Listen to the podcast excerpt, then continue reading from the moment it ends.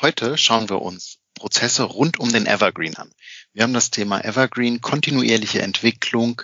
Wir gucken mal, wie die Firma Solutione damit umgeht. Die Solutione wird euch gleich nochmal vorgestellt von Bastian Ziegler. Das ist einer der Geschäftsführer, der heute auch zu Gast ist bei mir. Ihr könnt neugierig sein, wie die Firma Solutione Evergreen abbildet in ihrem Produkt ähm, Solutione 42. Das ist eine Lernsoftware und da kann man einiges mitnehmen, kann ich euch schon jetzt schon versprechen. Los geht's. Herzlich willkommen zu Nubo Radio, dem Office 365 Podcast für Unternehmen und Cloudworker. Einmal in der Woche gibt es hier Tipps, Tricks, Use Cases, Tool Updates und spannende Interviews aus der Praxis für die Praxis. Und jetzt viel Spaß bei einer neuen Episode.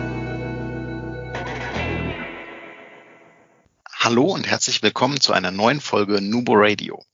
Heute bei mir zu Gast, wie eben schon angekündigt, der Bastian Ziegler, einer der Geschäftsführer der Solutione Script GmbH. Hallo Bastian. Hallo Markus. Schön, dass du bei uns bist und auch schön, dass du auch mit deiner Radioerfahrung äh, in unseren Podcast gekommen bist. Vielleicht stellst du dich und die Solutione einmal kurz vor, was ihr macht, wer ihr seid, wo ihr herkommt. Ja, fange ich mal mit Solutione an. Ähm, ja, uns gibt es eigentlich schon relativ lange, tatsächlich 20-jähriges Jubiläum dieses Jahr, also 2000 gegründet. Und ähm, ursprünglich haben wir uns mal mit Präsenztraining äh, beschäftigt, haben Trainer rekrutiert, haben die ausgebildet, so ein bisschen methodisch, didaktisch aufgeschlaut. Das waren vor allen Dingen Spezialisten, IT-Spezialisten so im ähm, Großrechner-Server-Umfeld und dann haben wir so für große Hersteller hier in München, wo wir sitzen, das war so IBM, Sun Microsystems damals, haben wir Schulungsunterlagen geschrieben, Trainingskonzepte entwickelt und haben dann auch für die viele dieser Schulungen ähm, durchgeführt. wir haben dann mal angefangen, nach Alternativen zu schauen, weil ja, es gab immer so eine gewisse Unzufriedenheit mit dieser ähm, Klassenraumsituation, sehr, sehr heterogene Gruppen, unterschiedliches Vorwissen, unterschiedliche Erwartungshaltungen auch. Und auch wenn die Trainer sehr, sehr gut waren, ähm, ja, konnte man halt die Teilnehmer oft nicht restlos zufriedenstellen. Und das Wissen hat sich eigentlich auch immer mehr beschleunigt. Also ähm, wenn ich heute was gelernt habe, dann war die Halbwertszeit dieses Wissens immer geringer. Passt auch äh, ganz gut wahrscheinlich heute zu unserem Titel rund um Evergreen, weil mhm. da ähm, äh, verschlimmert sich die Situation ja eigentlich äh, dadurch noch mehr, als das in der Vergangenheit gewesen ist. Und haben wir eigentlich angefangen, so vor 15 Jahren, uns mit dem Thema computergestütztes Lernen auseinanderzusetzen und haben damals mal geschaut, was, was gibt's denn da so eigentlich? Und ja, da waren wir eigentlich relativ enttäuscht, weil das war dann eher so Print to PDF. Also ich habe irgendwie ähm, eine gedruckte Unterlage genommen, habe dann PDF draus gemacht und dann konnte ich mir das am Computer anschauen und dann hat man gesagt, hier, das ist E-Learning gibt's heutzutage auch noch, aber aber ich wollte gerade sagen, so weit ist das nicht noch nicht weg. Ne? das stimmt schon, aber es wird doch seltener. Auf jeden Fall uns uns uns war das damals schon zu wenig und wir haben dann uns Forschungspartner gesucht, vor allen Dingen hier in München die Ludwig Maximilians Universität. Da gibt's einen recht prominenten Lehrstuhl für Medien Psychologie und ähm, Didaktik und haben dann vor allen Dingen, man könnte sagen, Akzeptanzforschung angefangen zu treiben. Denn das ist so ein Knackpunkt, was so ähm, computergestütztes Lernen angeht, äh, auf freiwilliger Basis. Wie viele Leute in der Organisation sind denn bereit, wirklich mit so einem Angebot zu arbeiten? Vielleicht kann die dazu verdonnern, dann müssen die das machen, aber wenn es jetzt wirklich freiwillig ist, ähm, machen die das dann oder gehen die andere Wege, um sich ihr Wissen irgendwo zu besorgen? Und so ein Angebot, wenn es jetzt wirklich nachhaltig sein soll und auch wirtschaftlich, das muss natürlich möglichst viele begeistern.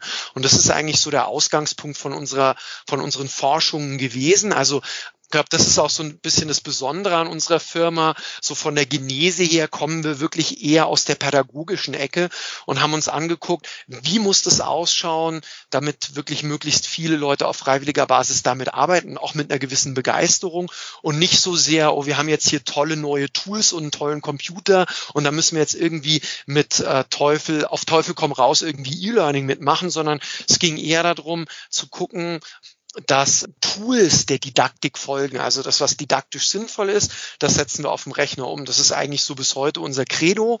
Wir haben dann ähm, irgendwann mal angefangen, uns auf Microsoft zu spezialisieren, weil E-Learning halt besonders gut skaliert, wenn es ein Standardthema ist, was möglichst viele Leute auch betrifft. Das war so ähm, 2007, 2008, wo ähm, Microsoft mit dem Office 2007 die Bedienphilosophie komplett geändert hat.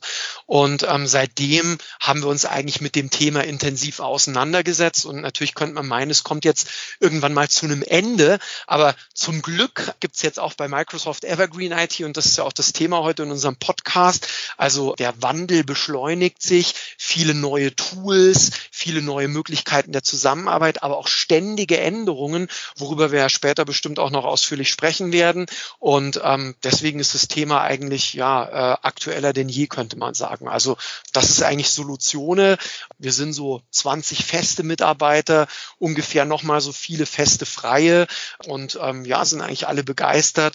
Einmal so was das Thema Content-Erstellung angeht. Also ich glaube, das ist auch so eine, so eine große Qualität von uns, dass wir wirklich tolle Inhalte erstellen. Nicht nur zum Thema Microsoft. Wir haben auch ähm, viele andere Projekte, auch Individual-Content-Entwicklung ähm, für, für eine Reihe von Kunden, aber dann auch auf der Seite der Technik ähm, ein Tool zu bauen, dass diese Inhalte irgendwie intelligent macht, ja, dass man sie durchsuchen kann, dass Verbindungen aufgezeigt werden, dass ich in bestimmten Situationen, zum Beispiel wenn ich von einer älteren auf eine neuere Version von der Software umsteige, so Umstiegshilfen verwenden kann. Also wir haben praktisch viele Content-Entwickler, aber auf der anderen Seite auch wirklich eine eigene Software-Schmiede ähm, bei uns in der Firma. Das ist so Solutione. Mhm. Jetzt hast du ja schon ganz schön viel erzählt ähm, auch schon so ein paar Ausblicke gegeben, gerade auf den Redaktionsprozess, der bei euch dahinter ist oder auf das Produktmanagement. Da würde mich später wirklich mal interessieren, wie ihr da mit, den, mit dem Evergreen umgeht. Und ähm, ich finde, wir haben uns ja vorher schon mal drüber unterhalten. Überraschung, wir bereiten ja manchmal auch Podcasts vor. Ähm, wie äh, dass, dass ich der Meinung bin, dass man da auch als normales Unternehmen einiges von ableiten kann, wie man selbst intern mit dem Evergreen-Ansatz umgehen kann. Und ähm, ja, da gucken wir später mal rein. Aber zuerst vielleicht mal, was ist denn überhaupt dieses Evergreen, von dem immer jeder spricht? Äh, viele kennen es bestimmt schon, einige noch nicht so. Ähm, Bastian, vielleicht möchtest du kurz erklären, was ist Evergreen im Wesentlichen? Mhm. Also äh, eigentlich ist es ja, sage ich mal, ein anderer Ansatz, äh, Software zu entwickeln und dann vor allen Dingen zu publizieren. Das ist das, was dahinter steckt. Und ähm, großer Anteil, warum das so populär geworden ist oder warum das alle machen. Also gibt es aus, aus, aus meiner Sicht verschiedene Ansätze, um das zu erklären. Eins bestimmt so dieses Thema agiles ähm, Arbeiten in Programmierentwicklerteams und ähm, äh, natürlich auch, auch stark was, was äh, äh, es gibt auch starke wirtschaftliche Aspekte, die das getrieben haben. Also wenn wir jetzt vielleicht erstmal auf den Programmierteil schauen, ist es ja früher eigentlich so gewesen, dass man ähm, so feste Release-Termine gehabt hat. Ja, man hat irgendwie, können wir auch direkt auf Microsoft schauen, die haben halt ähm, ein, Micro, ein, ein Office 2003 rausgebracht, dann haben sie ein Office 2007 rausgebracht, ein Office 2010 und da hat man halt ähm, ähm, eine Version rausgebracht, ähm, dann ähm, hat man die auf den Markt geworfen, dann hat man kosmetische Arbeit vielleicht noch dran betrieben, wenn irgendwelche Dinge überhaupt nicht funktioniert haben.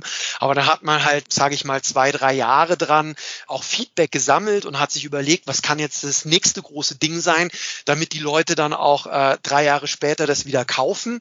Ja, ähm, also äh, da muss ich ja irgendein Argument haben, neue Features, irgendwelche Verbesserungen. Und dann hat man auf den Termin hin produziert und dann gab es eben Release-Termin, dann wurde das veröffentlicht und das ist eigentlich das Modell gewesen, wie man Software in der Vergangenheit entwickelt hat.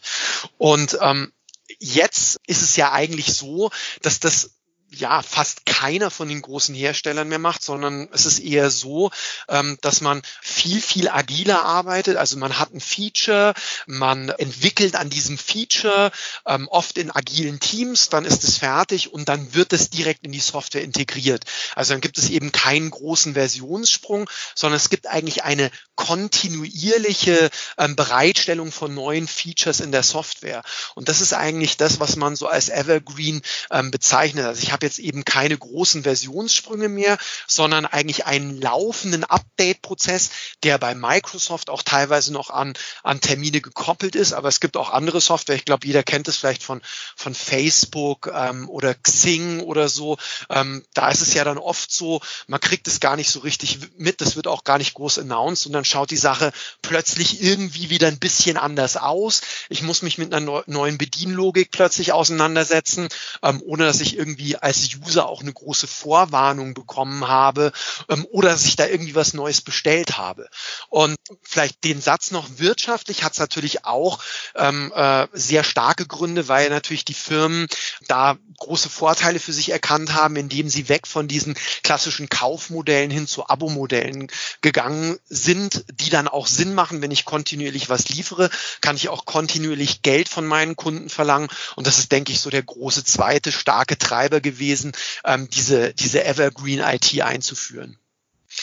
Ich glaube, bei Microsoft ist es einfach der Fakt, warum uns das jetzt gerade so, so sehr beschäftigt und auch ähm, sehr in den Vordergrund tritt, dass das eigentlich der erste Anbieter ist, oder nicht der erste Anbieter mit Sicherheit nicht, aber ähm, der halt wirklich in unserem täglichen Arbeitsalltag so omnipräsent ist über seine Produkte.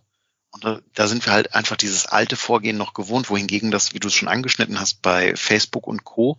oder bei allen Apps auf meinem iPhone zum Beispiel, da stellt sich überhaupt nicht die Frage nach, äh, wann wird das aktualisiert. Also mein Telefon steht auf automatisches Update. Ich mache, äh, ich drücke nur einmal Ja, ähm, beziehungsweise im Falle der Apps kriege ich das teilweise nicht mal mit.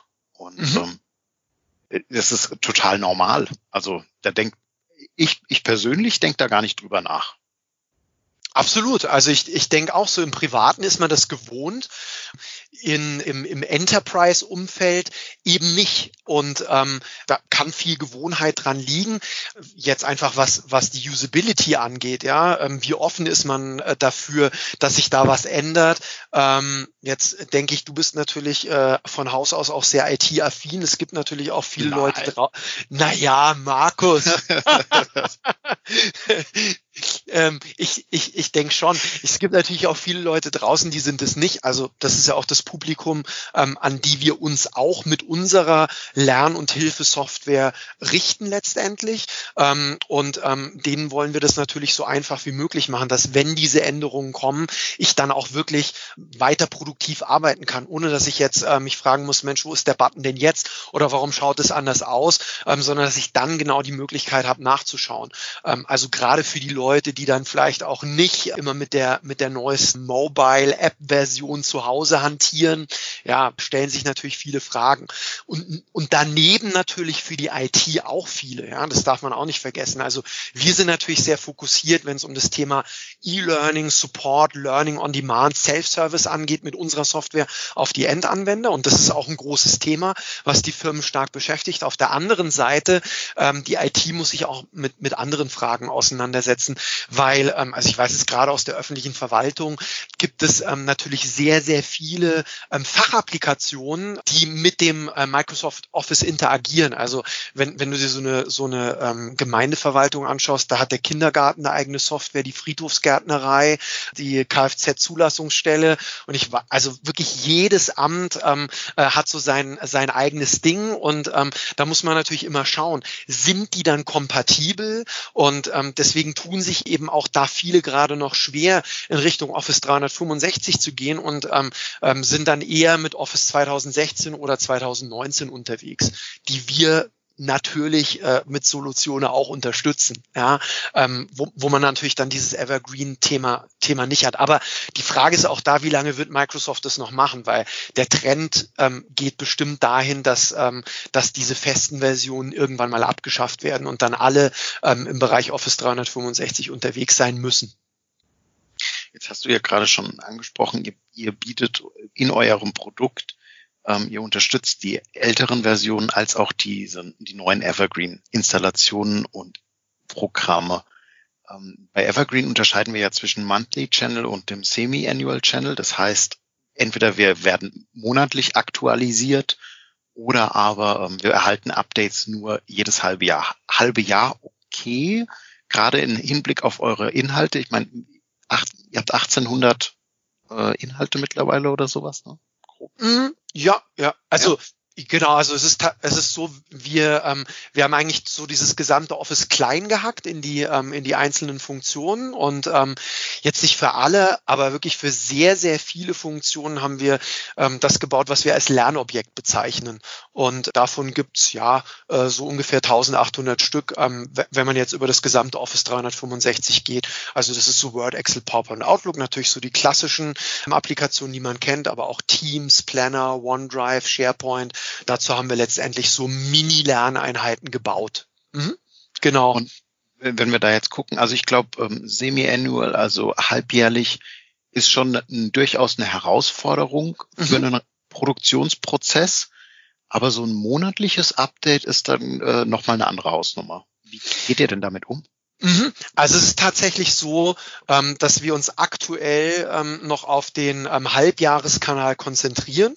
Und da, da sind wir aber jetzt so weit, dass wir tatsächlich synchron zu den Halbjahresupdates von Microsoft in der Lage sind, auch äh, Solutionen-Updates äh, anzubieten. Ähm, und, und ja, wie machen wir das? Also du hast jetzt den Halbjahreskanal erwähnt und den ähm, monatlichen Kanal. Es gibt tatsächlich sogar noch einen dritten Kanal und das ist so der sogenannte gezielte Halbjahreskanal. Und dass es den gibt, ähm, das ist in dem Fall ein Glücksfall für uns, weil ähm, der läuft immer vier Monate vor dem Halbjahreskanal. Und nach diesen vier Monaten wird der dann zum offiziellen Halbjahreskanal. Das, was wir machen, ist, dass wir praktisch diesen gezielten Halbjahreskanal nehmen, also der heißt Targeted Semi-Annual Channel ähm, offiziell. Und den, den schauen wir uns an und bilden ihn ab, so wir dann, wenn der Kunde auf dem normalen Halbjahreskanal ist, der wird immer im Januar und im Juli abgedatet, zumindest ist es äh, momentan der Zyklus von Microsoft, ähm, dass wir dann eben synchron auch ein äh, Solutionen-Release rausschießen mit den ganzen Neuerungen. Das heißt, wenn wir das ein bisschen analog der Firmen betrachten, also wir haben ganz viele Kunden, die gehen, äh, da geht einfach eine Pilotgruppe, ist in dem Monthly Channel unterwegs. Mhm. Und ähm, die haben entsprechend immer alles sehr früh. Und äh, die normale oder das Gros der Firma läuft praktisch im halbjährlichen Kanal und erhält die Updates. Also ihr geht ja eigentlich dann nicht groß anders vor. Genau, das kann man kann man eigentlich schon so sagen. Also es ist es ist auch so, ähm, dass ja uns das natürlich schon vor große Herausforderungen stellt, die die ganze Geschichte in der Produktion. Das muss man schon sagen. Du hast schon gesagt, 1800 Objekte. Jetzt ist es so, ähm, wir wir haben nicht nur ein Medienformat. Also es gibt jetzt nicht nur Videos. Ähm, ich hatte ja schon gesagt, wir kommen so ein bisschen aus der pädagogischen Ecke, ja und ähm, äh, Akzeptanz ist ein großes Thema. Und wenn man breite Akzeptanz haben will, muss man auch so ein bisschen mit Lernpräferenzen Suchpräferenzen umgehen. Und deswegen haben wir ausführliche Lernvideos, die haben eher so einen Lerncharakter. Wir haben aber auch Kurzvideos, das, die nennen wir Klickfilme, die haben mehr so Supportcharakter. Und dann haben wir noch so ein statisches Medium, ja, so eine Art Spickzettel oder Schritt-für-Schritt-Anleitung. Die kann man voll in das Office integrieren. Also kannst du dann dein Teams oder dein Word offen haben, legst dir den Spickzettel daneben und kannst einfach dann den äh, Schritt für Schritt durchklicken. Und das multipliziert sich natürlich. Ne? Also du hast jetzt 1800 Objekte, hast du Videos, dann hast du Kurzfilme und du hast ähm, äh, Spickzettel. Es sind dann alleine 5400 Lernassets, ähm, die du, die du irgendwie verwalten musst. Und die gibt's auch noch in mehreren Sprachen. Aktuell ähm, haben wir sie schon in Deutsch und Englisch, ähm, aber wir arbeiten jetzt gerade daran, die im nächsten halben Jahr in, äh, in, in sechs Sprachen anbieten zu können. Und ähm, äh, pro Sprache sind es dann 5400. Also ja, so schnell kann ich gar nicht multiplizieren. Also 32.400, äh, wenn die sechs Sprachen dann fertig sind. Das wird dann im, im Januar, also das Januar-Release nächstes Jahr, sind die dann alle praktisch aktuell auf dem Halbjahreskanal.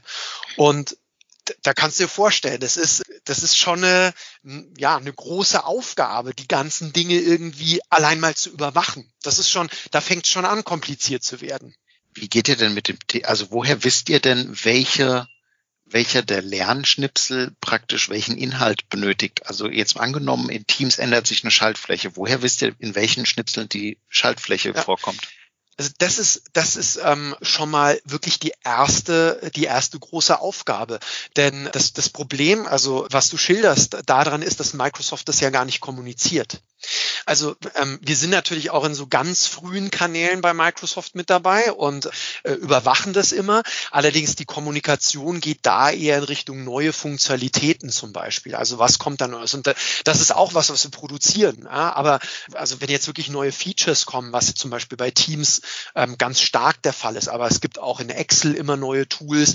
Ähm, das ist ein Teil, der dann produziert wird. Also praktisch nochmal zusätzlich zu dem, ähm, was wir haben, ähm, müssen wir up-to-date bleiben, was neue, coole Features angeht, mit denen man produktiv arbeiten muss. Aber ähm, wir müssen eben auch gucken, was hat sich an den alten geändert. Und da kriegst du im Prinzip aktuell von Microsoft keine Funktion, äh, keine Information. Und so, so so äh, dumm das klingt, aber wir müssen, wir, wir klicken die Dinge wirklich tatsächlich nach.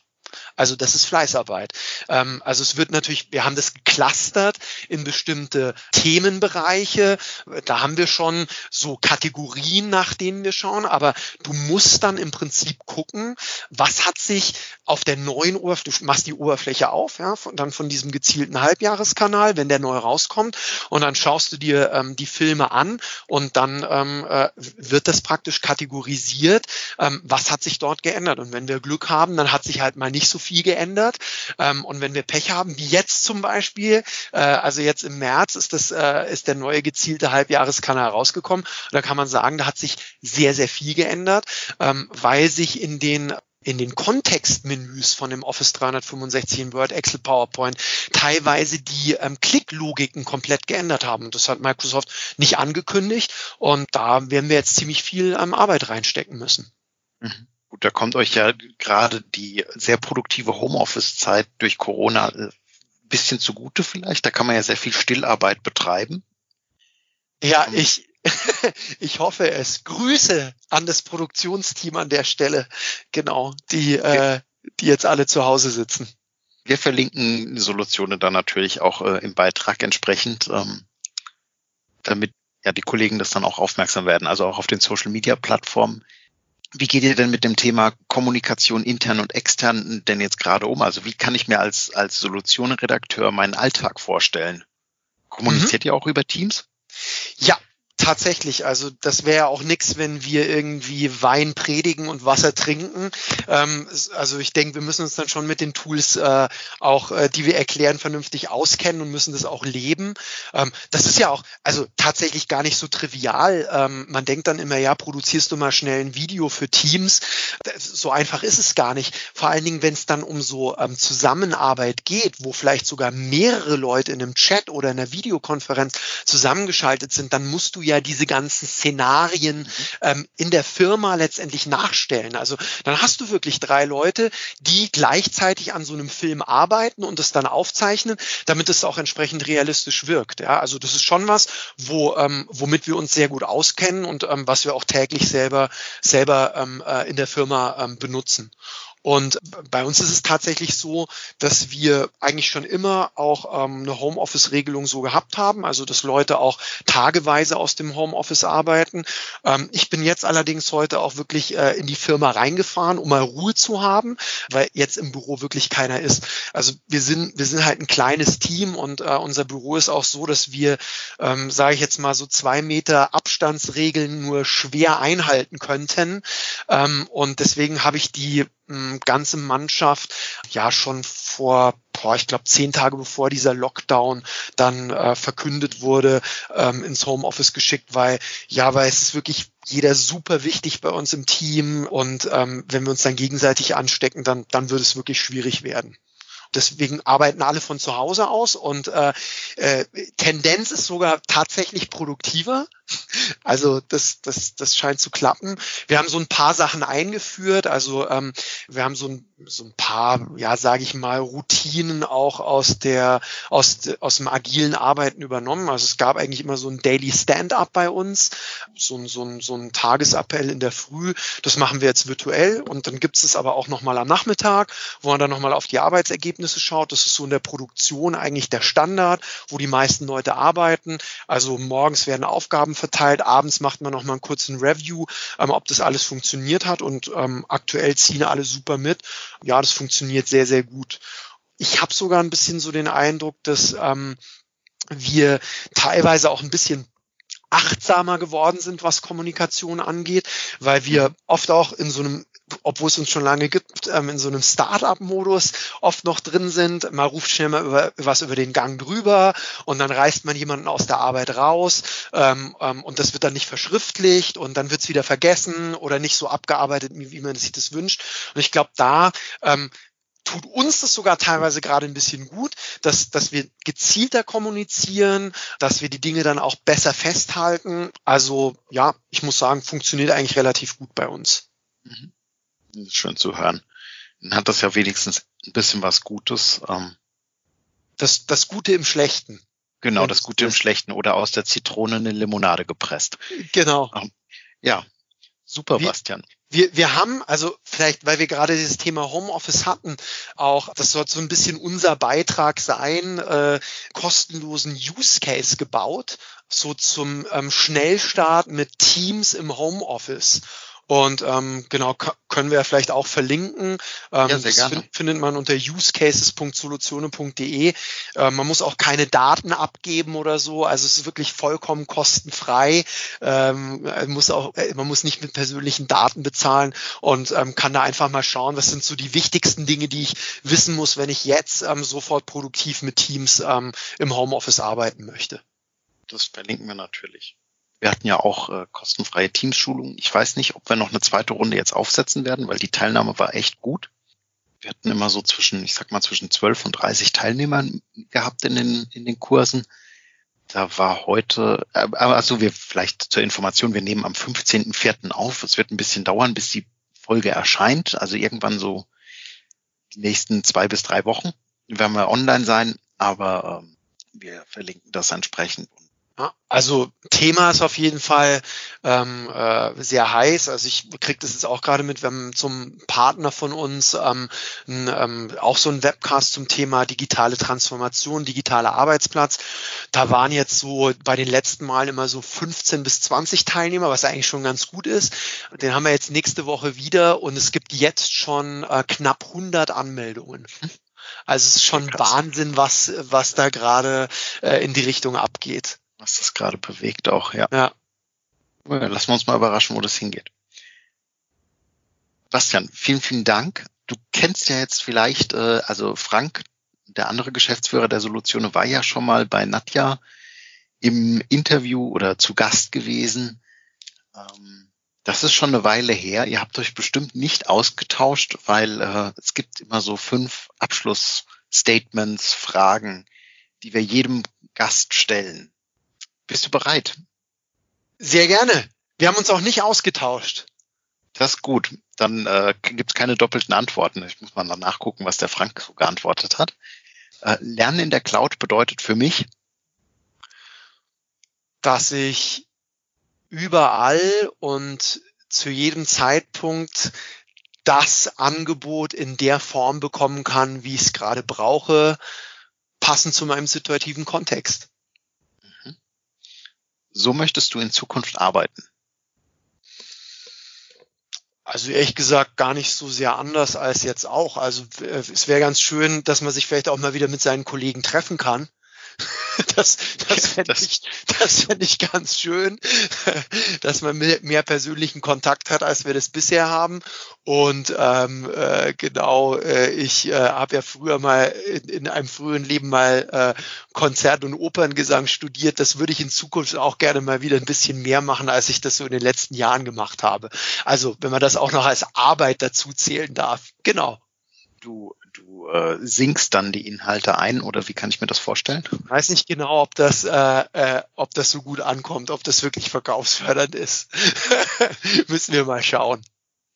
Ähm, welche App hast du denn zuletzt heruntergeladen und warum? Also auf dein, auf dein Smartphone? Mm, also ich glaube, die letzte sinnvolle äh, oder, oder seriöse war äh, die App vom äh, Tiroler Lawinenwarndienst, äh, weil ich äh, gehe ganz gern Skitouren und da gibt's eine ganz gute App, die, die habe ich mir runtergeladen.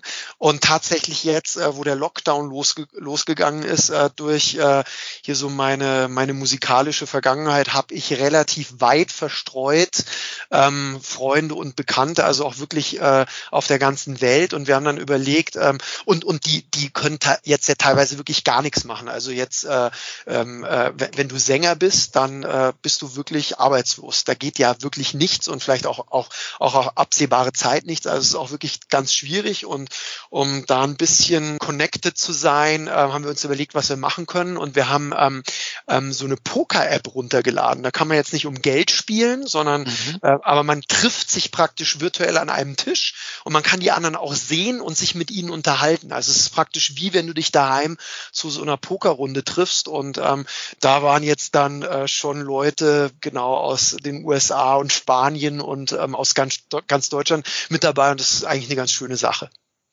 Gibt es da dann auch eine Erklärung für, für die Menschen, die kein Poker spielen können? Ich oute mich jetzt mal offiziell.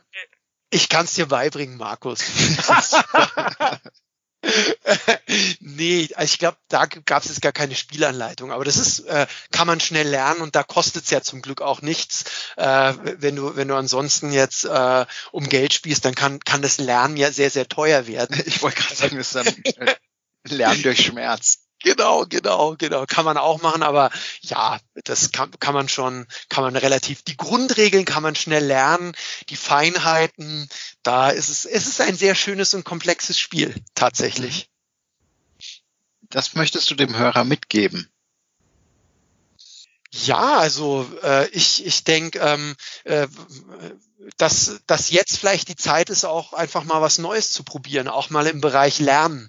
Ähm, da habe ich, habe ich so den Eindruck, dass Deutschland, gerade Deutschland, also wir, wir sind auch international ähm, mit unserem Produkt relativ viel unterwegs, ähm, immer noch sehr traditionell unterwegs ist. Äh, ich gehe heute irgendwie eine Schulung und morgen probiere ich das dann am Arbeitsplatz umzusetzen und mit so einer, ja, so einem integrierten äh, Learning on Demand Self-Service Angebot wie wir das machen, da kann man ja so eine Verschmelzung zwischen Lernen und Arbeiten ähm, hinbekommen. Also ähm, ich kann arbeiten und dann brauche ich eine Info und dann kann ich sie mir holen, kann dann auch tiefer einsteigen.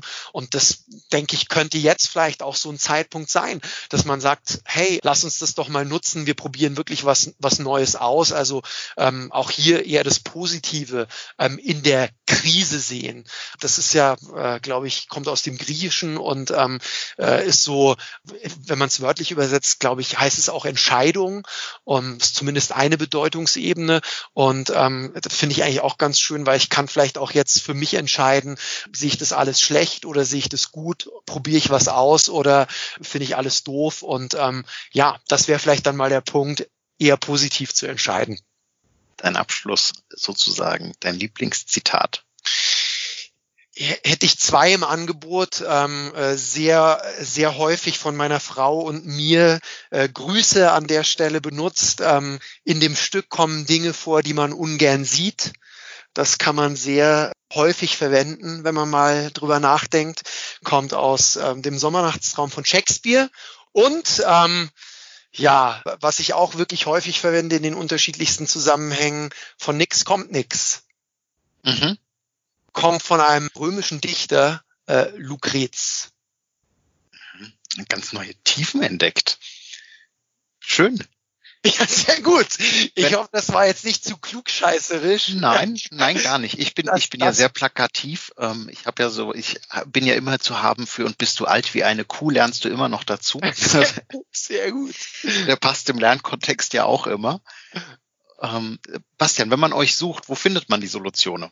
Oder wo findet man dich, wenn man vielleicht jetzt Kontakt zu dir aufnehmen möchte? Ja, LinkedIn auf jeden Fall. Also da kann man kann man sehr gut Kontakt aufnehmen und ähm, ja, ich würde sagen, das ist eigentlich das Beste. Oder solutione.de, da kann man auch einfach äh, Kontaktformular ausfüllen und ähm, äh, sich sich äh, informieren, was wir was wir so machen. Und ähm, ja, würde mich freuen, wenn sich vielleicht der ein oder andere meldet. Ähm, ich bin immer an Kontakten interessiert. In der Zeit jetzt natürlich mehr denn je. Mhm. Da freut man sich ja über neue Kontakte. Ja, und FaceTime und Skype ist ja ganz, äh, oder Teams auch ähm, natürlich, ähm, ist ganz selbstverständlich. Ne? Also man spart sich auch ganz viel Reisezeit. Das, das auf jeden Fall. Ja, super. Vielen, vielen Dank, Bastian, für deine Zeit. Markus, ich danke dir und ich hoffe, wir zwei sehen uns auch mal bald wieder wir sehen uns äh, auf jeden Fall bald wieder. Also ich hoffe dieses Jahr noch. Ähm, warten wir mal ab, wie lange das noch geht. Ja, vielen Dank, Markus, dann für die Einladung und ähm, an alle, die zugehört haben, vielen Dank und ja, ähm, bis demnächst, hoffe ich. Servus. Und dann bleibt uns nur noch, Collaboration beginnt im Kopf und nicht mit Technik. Du möchtest noch einmal mehr Details zur Folge, willst uns eine Frage stellen oder aber einfach in Kontakt treten, um dich als Interviewpartner vorzustellen? Kein Problem, auf www.nuboworkers.com findest du Insights zu Nubo Radio, als auch unsere Kontaktdaten und die Social Media Plattform. Viel Spaß beim Klicken.